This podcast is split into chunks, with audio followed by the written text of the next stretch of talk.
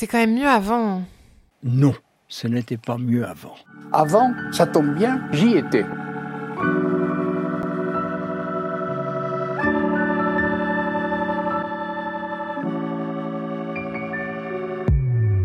Bonjour tout le monde, bienvenue à bord du podcast Juste un aller-retour, la machine à remonter le temps qui éclaire l'actualité à partir de l'histoire.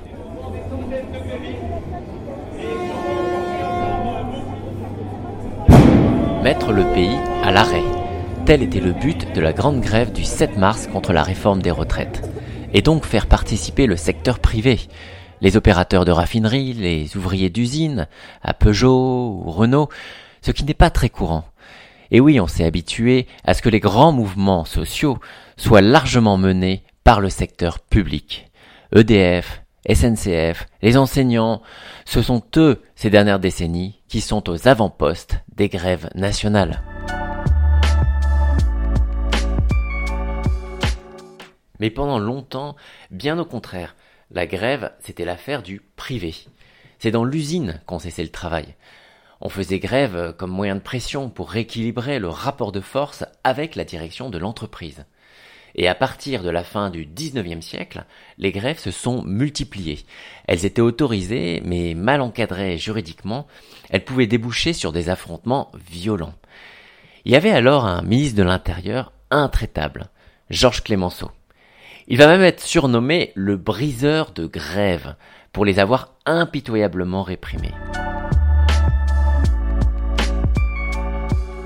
Donc pendant longtemps, c'était d'abord les ouvriers qui se mettaient en grève, occasionnellement les employés, mais jamais les fonctionnaires, parce qu'ils n'en avaient pas le droit, tout simplement.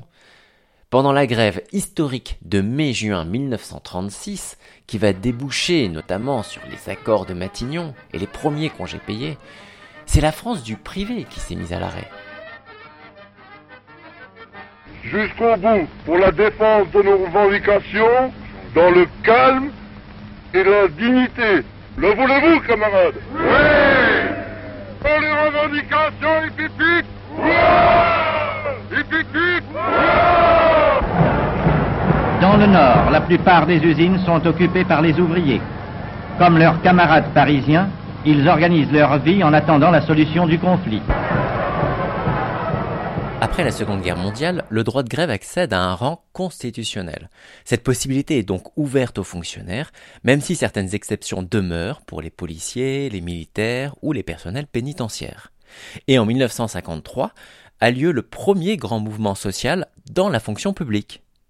Pendant les Trente Glorieuses, publics et privés font grève et ne s'en privent pas, avec mai 68 bien sûr comme point d'orgue, le plus grand conflit social de l'histoire de France. à la tête d'un puissant mouvement de la classe ouvrière, un grand nombre de travailleurs ayant décidé l'entrée en lutte sous la forme de grève générale illimitée avec occupation des usines.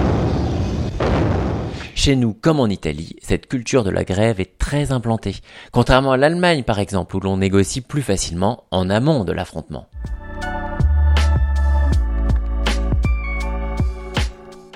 Mais cet âge d'or de la grève prend fin à partir des années 1970. Le nombre de jours de grève va se tasser peu à peu.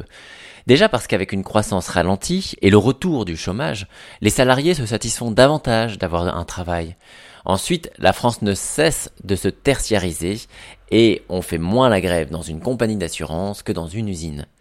En parallèle, l'industrie lourde fond comme neige au soleil. La métallurgie, la sidérurgie, le textile recule et les mines ferment. Il s'agissait précisément des principaux bastions de grève. Écoutez ce mineur lorrain qui s'exprime en 2004 après la fermeture de la dernière mine de charbon en France. C'était pas le paradis non plus, hein. on a quand même travaillé dans des conditions très dures, mais la seule chose qui a fait, ça a toujours été qu'au fond de la mine, il y a toujours eu un très gros esprit d'équipe et une solidarité énorme. Et ça, je crois que ça a relevé tous les défis du monde. Et les actions collectives se font plus rares. Là où l'on continue à se mettre en grève, c'est lorsqu'existe un sentiment d'appartenance fort et un statut à défendre, à la SNCF ou dans la fonction publique par exemple. Évidemment, la garantie de l'emploi favorise cette culture plus encline à la grève. Et en 1995, pour la première fois, la fonction publique d'État rassemble la majorité des jours de grève en France. Il s'agissait alors de balayer le plan Juppé. On parle alors de grève par procuration, c'est-à-dire que seul le secteur public bataillait dans la rue, mais la majorité des Français, silencieusement, soutenaient le mouvement. Et depuis, c'est toujours cette configuration qui prévaut. Les syndicats, qui comptent sur une plus grande participation du privé, peinent à mobiliser. Autrefois, les ouvriers occupaient leurs usines. Les agents d'entretien vont-ils occuper les bureaux qu'ils nettoient? Et webmarketeurs vont-ils assiéger jour et nuit le baby-foot de leur start-up? Un jour, peut-être. Merci beaucoup pour votre écoute et je vous retrouve bientôt pour un nouvel épisode.